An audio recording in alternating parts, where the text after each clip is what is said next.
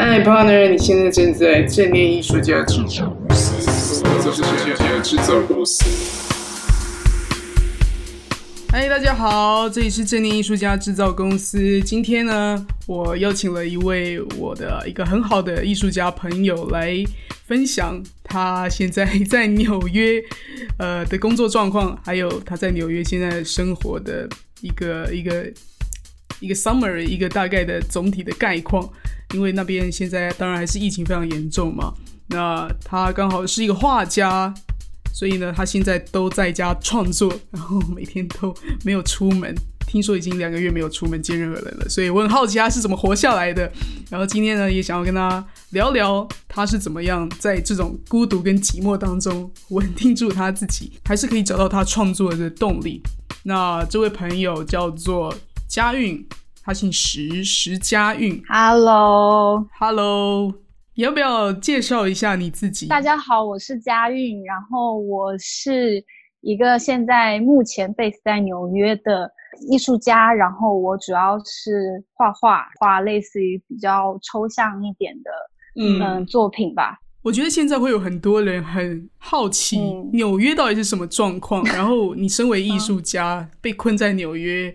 又是什么心境？是你现在是在一个什么状态下继续在做你的工作？在疫情爆发之后，呃，我们亚洲人都比较敏锐一点嘛，对，我们就他开始三月初的时候就闻到有点不对劲的呃这个感觉，好像纽约的呃有有一些东西 something wrong 一直在开始 spreading。那那个时候我也开始准备买机票回台湾，所以我是算第一批逃亡的这个台湾人。那你呢？你当时就已经也是很聪明吧，非常聪明的申请在家工作这个呃 permission，然后你就后来就一直待在家。对我当时我记得很清楚，因为我觉得普遍我们亚洲人的文化来说，我们可能也是比较比较小心。你看，我们就比较能够接受戴口罩这件事情。然后，嗯，我觉得主要是因为这个疫情的爆发是从大陆开始的，所以说。我是相当于从一月一月底就开始经历整个疫情爆发的事情，因为除了我，我的家人全部都在在在在大陆，所以我非常非常担忧他们。然后差不多是开始觉得有点不对，是应该是从三月初的时候，三月初的时候，那个时候纽约应该是在。十几例的样子，我发现从我二月初开始出门，正常在纽约出门愿意戴口罩，然后中间又经历了某些就是华人受到歧视的这些这些情况，哎，对，然后我就开始害怕。你有你有相关经验吗？你有被？歧视到我没有直接的相关经验，但是那种感觉很奇妙，你知道吗？你就是看到那么多新闻，但是周围的人其实很正常，但是我反而我就觉得我戴上口罩到三月初我去正常工作的时候，我就反而不戴口罩了，因为整个地铁没有一个人戴口罩，会被人家白眼。我觉得就是那种。自己告诉自己很奇怪，本来没事，对不对？但是一带就觉得，哎，我会不会待会被推下轨道 之类？没错，没错，倒是不是这么直接的，就是很微妙的一种心理，而且确实就是我，我记得那段，对我记得那段时间，我唯一。我唯一真的看到的零零星星的戴口罩的，真的全部都是亚洲人，然后以中国人为主吧。嗯嗯。你记不记得当时我我在你工作室的时候，那个时候你也还在，应该是在一月底的样子去你工作室。我还我们还在讨论说纽约怎么会一例都没有？哦，对，当时就觉得很奇怪了，就是觉得这这完全。不对，因为纽约不可能是一个零感染的城市，它这么大，这么每天人流量这么多，从全世界各地，而且是全世界各地，它就是一个世界之。我们后来发现一个月怎么好像都没有案例的时候，就开始想说到底为什么？结果发现好像是纽约这么，是因为没有检验的动作，他们想要去医院检验，当时也没有核酸的测试剂嘛，所以他们就只是跟你说，呃，你没事你就回家吧。就是因为这样，大概过了一两个月。我们就觉得，哎，那应该已经传开了吧？早就传开了吧？不知道到底是从哪里。那个时候，基本上外国人对这件事情的看法就是，听说有一个很严重的病，但是他们普遍觉得这个东西可能就是会从亚洲社区爆发，或者说他们觉得远在天边，远在天边。那个现在近在眼前哦。对，现在真的是现在太近了。对，对这件事情让我想到我们认识的一个意大利艺术家。他当时家乡就全国封锁嘛，那他很忧虑这样。结果我们大家在商讨这个疫情的这个这个时候，他就说他觉得纽约会比意大利还严重。结果果然，结果果然，我觉得反而我觉得，我觉得纽约人真正开始，也不是纽约吧，就是美美国人开始警惕起来，其实。其实就是意大利变得非常非常严重。嗯，我其实，在几月份，在四月的时候，其实我有一个去波兰办展览的机会，我超级开心。然后，哦，是哦，哇，这是一个很大机会。对对对，而且就是去华沙，那个是一个。是一个非常奇妙的城市，你很少说旅游会去那个地方，但我就很觉得很开心。然后也是因因为疫情，就是意大利爆发不久之后，然后它很快就散播到整个欧洲，然后很快欧洲那边就就是就是下命令，就是所有的边境都关，然后我的展览也是取消了，对。嗯，对，相信全世界各地的艺术家展览都取消了，现在都变线上展啊。对，美术馆啊什么的，画廊啊什么都关，全部都关。嗯，三月中旬的时候，对，嗯，所以从三月初你开始申请在家工作之后，嗯，到现在是不是？现在五月四号，我们今天录音的时候，对，你已经没有出门两个月了。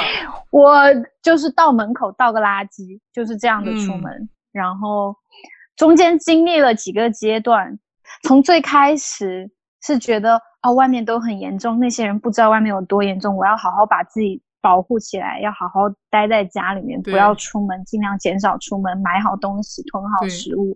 然后到第二个阶段，就是说，就是说啊外面已经非常非常严重了，然后。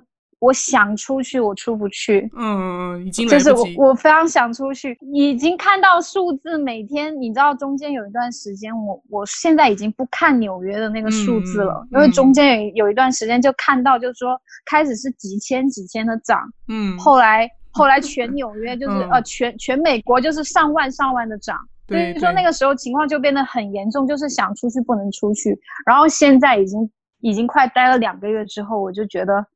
哎，无所谓了，反正 麻木了，就是就是麻木了，这样子过，就是不想出去了，不想出去了，可以出去也觉得除非外面，因为对，因为现在已经春暖花开，纽约已经正式迎来了春天，然后特别到周末的时候，就大家都会往公园走啊，往海边走啊什么的，然后我就大家受不了了吧？因为大家也闷了一两个月了，受不了，受不了了。他们在整个疫情期间，他们还是。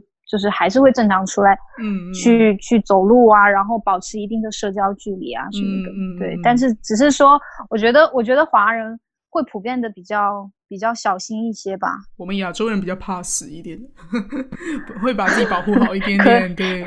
可以这么站远，更站得更远一点。好像一开始我们被排挤嘛，他们觉得哎，好像亚洲人都有病。结果到最后是他们比较容易被感染，我们要离他们远一点。没错，没错，这是没有种族歧视的问题，但真的是文化差异了。我觉得挺复杂的这个问题，也不是说单纯的去怪谁对谁错，好像不简单是这么一个问题。对，那你到底是怎么做到的？我我记得我当时从纽约回来台湾隔离十四天的时候，我是自己关在一个呃 Airbnb。的一个小房间，大概五平吧，一张单人床。因为你知道台湾的窗户啊 是会加装铁窗的，铁窗就是有一根一根那种，还是中国也是？我这边也有啊，我这边很像监狱耶。我就觉得我在坐牢十四天，对，然后那种感觉就啊真的很憋，就有一种第一个礼拜焦虑恐慌，到第二个礼拜开始有点忧郁，然后到第二礼拜快结束的时候才觉得啊。人生好像就这样子的吧。那如果我真的有病，那就发病吧。就那种感觉，我现在没有办法想象的是，在纽约的人把自己关在家一到两个月是什么样的一个心态？你怎么样继续 work out？你怎么样把这个工作啊跟创作啊都维持一个状态？艺术家，艺术家其实非常多的时间是会自己。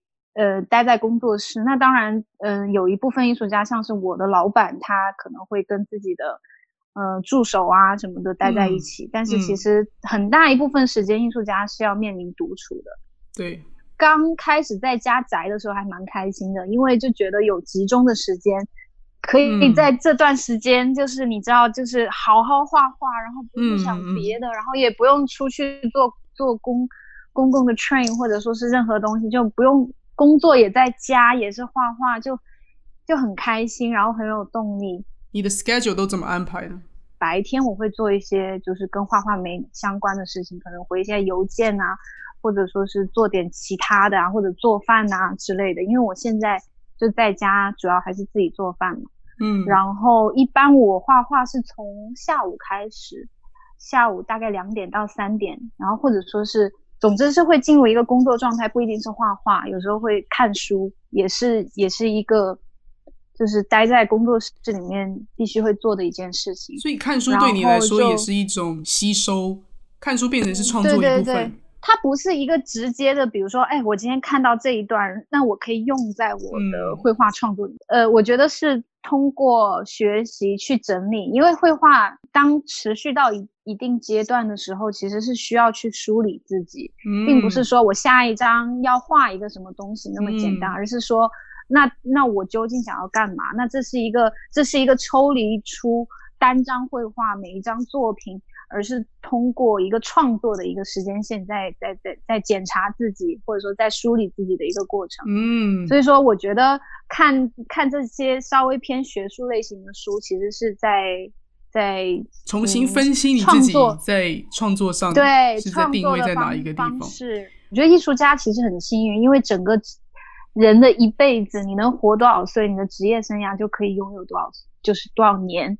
就是这是一个不像是做其他行业，它可能嗯到过了一定年龄你就有一定的限制，但是艺术不会，所以说它是一个慢慢慢去积累的一个过程。所以我觉得，我觉得去梳理自己，去建立自己的一个体系和一个框架，这样说可能会有点抽象，但是就像是打个比喻，就是就是你可能不是再去找一朵漂亮的花，而是而是你去。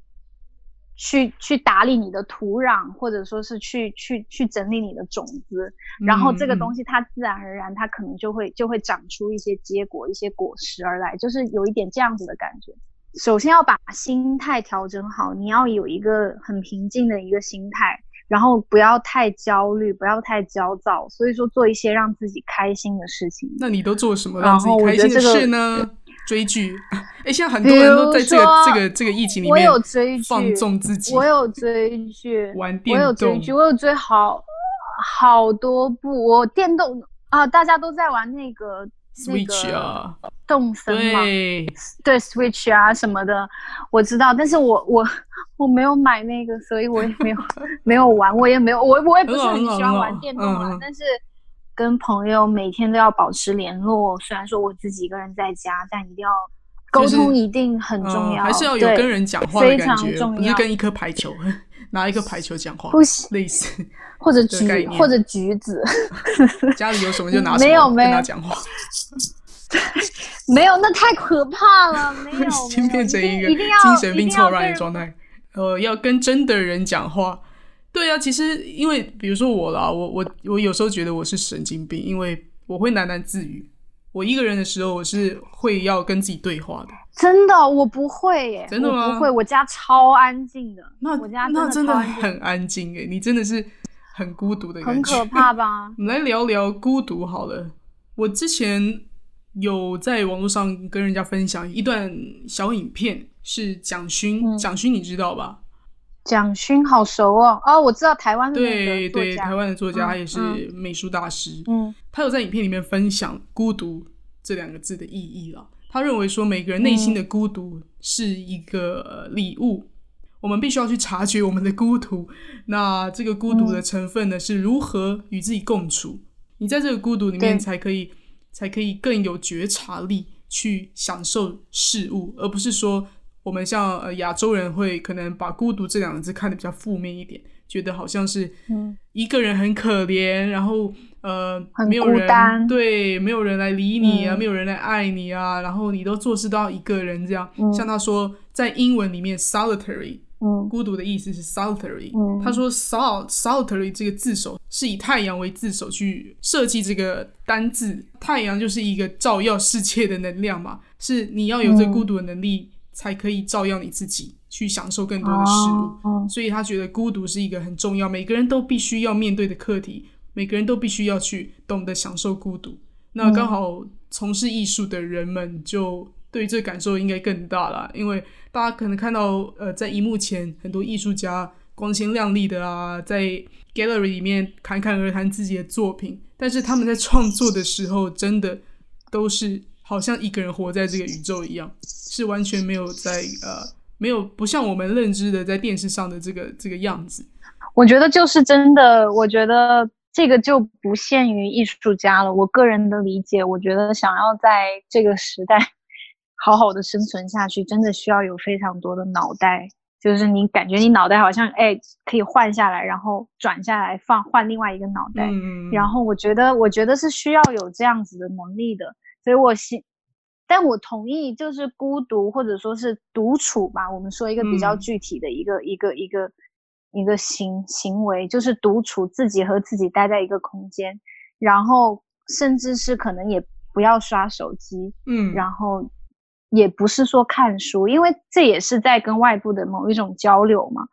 然后，而是自己和自己对话的那个过程。我觉得这个东西确实，这这个独处的时间训练久了之后，会变得比较敏感。你会、嗯你会很习惯的觉得，好像脑子里面有另外一个声音在跟他对话。那当然，这是一个这是一个比喻词，并不是说精神分裂或者是怎么怎么样。它是会像一个雪球一样越滚越大，然后你就会越来越熟练，越来越熟练这个事情。那它的反作用可能就会让，就是你会觉得好像自己的声音就会变得很大。嗯嗯我大学期间其实我就很长就是自己一个人，嗯嗯非常长自己一个人，而且并且我非常之享受，是真的很开心，自己一个人独处的时间，我是境啊？是那种是那种可以在家里自己一裸个人舞、裸奔、裸跑、裸睡，各种裸。没有那么低俗。我跟你讲，我我记得以前我大学的时候，我就很喜欢，非常喜欢，就是公交车开到那个最后一站，嗯，然后我们那个时候学校学校是比较偏远的地方，然后后面都是一大座山，然后现在想起来其实有有点后怕，因为那个时候开发还没有开发到那个后山那边去，嗯，所以就是那一条路就很黑，但是黑它不是说那种黑区麻区完全摸不到边的那种黑，就是你看得到天空可能就变成紫色了，嗯，然后山就是黑色，然后周围的房子也是黑色，因为没有，然后因为没有车，然后我就自己很喜欢，我每次都要自己一个人走那条黑路，嗯嗯，我就觉得好美哦，就是就是就是很享受这一切。其实不作，因为我也不是做这些事情给别人看，嗯嗯，我就是真的很享受自己一个人，然后然后面面对这一切的感觉。嗯对对对，我非常喜欢你很。在那个当下，就是你可以在任何的这个不好的状况跟不好的状态里面，你可以随时调整自己，看到你想要看到跟你想要享受的部分。就像你现在在疫情的这个呃重灾区，你还可以每嗯天自己安然的在你的房间里面创作。哎，我反而会最近在反思自己这个行为耶。我，但我觉得我这样子就是真的是跟自己独处久了之后，你就特别嗯善于跟自己对话，就嗯脑子一直在动。然后就比如说你刚刚说到这个点，我其实我就在反思我自己是不是太，反而我会觉得自己太沉入在那个有有有时候要 balance 一点。对对对，就是任何事情都是都是需要去找到那个平衡点的。嗯，然后，但是我觉得，我觉得也能够欣然接受。我现在回想起，比如说我刚刚讲的那一段，我就觉得那也是很可爱的，那也是一个一个一个阶段。是啊对，然后我现在就进入了另外一个阶段。就已经失去时间概念的阶段是吗？我现在是在一个哪一个银不河系？是不太，我不太想出去。现在来跟我们分享一下你你你刚刚说你要推荐的那个美剧是什么？啊，我推荐的美剧哈，我我我最近看了一部比较值得推荐的美剧，叫做《Devs》，D E V S。这部片在美国是呼噜呼噜上面有在线，其实哦就可以看得到了。嗯、台湾的翻译叫做人造意识，人造意识，呃，它是一个影那果然跟大陆的很不一样你说，大陆翻名翻翻译叫做什么？叫开拓者。嗯，OK，人造对意识，它这个很悬。这个片子很，这个片子挺悬的，但是它节奏是偏嗯慢的。但是我推荐你去看，你一定要去看，因为因为这部片子，我觉得就像一个嗯影像作品一样，它的声音做的非常的好，嗯做的非常的棒，它有非常多那种长、嗯。长的镜头，然后它整个环境设计的又是一个嗯未来的一个科技公司，然后整体的一个线索，剧情上的一个线索是一个比较偏悬疑的线索，但是它带到了一个非常大的一个命题。那这命题的一个基调又是建立在量子力学、平行空间、哇平均宇宙很有兴趣，很有兴趣，一个框。框架上面，你一定要看。然后它它整体的那个美术又很很棒，嗯，非常非常好，你一定要去看。主要就是关于自由意志和宿命论。宿命论对，但是它框架是建立在量子力学的那个基础之上，然后他再聊。因为量子力学就是你平行宇宙有同样的时空，你呃不同的嗯时空，你有同样的一个所谓的同样的你在做着不同的选择，他是在讲嗯很大的一个话题。对这以前霍金博士就有讲过，他有在 Discovery 吧，还是嗯哪一个频道特别做一个叫做大数据的专题，就是在讲我们的自由意识是不是我们真正的自由意识。最后怎么说。以脑部神经元的连接来说，有很多是我们被控制的，对对对，就是宿命论跟自由意志，它是它是交叠在一起的，就是你必须要超越你自己的意识，你才可以去改变。而且整个人类文明的根基是建立在自由意志的这个框架之上的。对啊，对对对那就像是如果我们没有自由意志，什么东西都是被决定的，那我们为什么要负责任？我们为什么要接受惩罚？嗯，酷诶，感谢佳韵的推荐。我觉得大家可能也会想要看看你在画什么东西，你在做什么创作。嗯因为我们今天不是主要在聊创作本身，主要是诶用嗯艺术家的角度来聊孤独这件事嘛。等疫情缓和了之后，也许大家就会开始诶可以去看看你的一些哎，我之前有去台北当代啊，我我的作品有去过台北，哎呀，对，你的作品有来过台湾耶。作品替我替我环游世对，界。人没有来过台湾，但是你的作品有来过，我们有同时存在在同一个时空过。那我们来分享一下你个人的平台是什好啊，好啊。那我其我其实有好几个哈，但是但是我主要用的 Instagram 可以，呃，就是我的名字全拼石佳韵 S H I J I A Y U N 下划线，嗯，这个是我关于生活方面的一些一些图片的分不享过。我也会把你的账号放在我们的 Facebook 上，所以大家如果想要哦看，也可以谢看。谢那今天真的非常谢谢佳韵愿意来我节目里面跟大家分享你人被卡在纽约的这个现在的状况，还有你呃所有跟孤独独处的一些心得，包括你推荐给大家的这个美剧《人造意识》。人造意识，大家可以去看一下。我虽然不知道在嗯哪个平台有播放，听说是呼噜，你在呼噜上面看的。嗯，谢谢你的分享，希望你在纽约创作也可以继续很顺利，然后在呃过没几个月之后可以顺利的回中国。好的，健康最重要，OK？有机会有缘再好相见。的好的，很开心。晚安，嗯，晚安，拜拜，拜拜。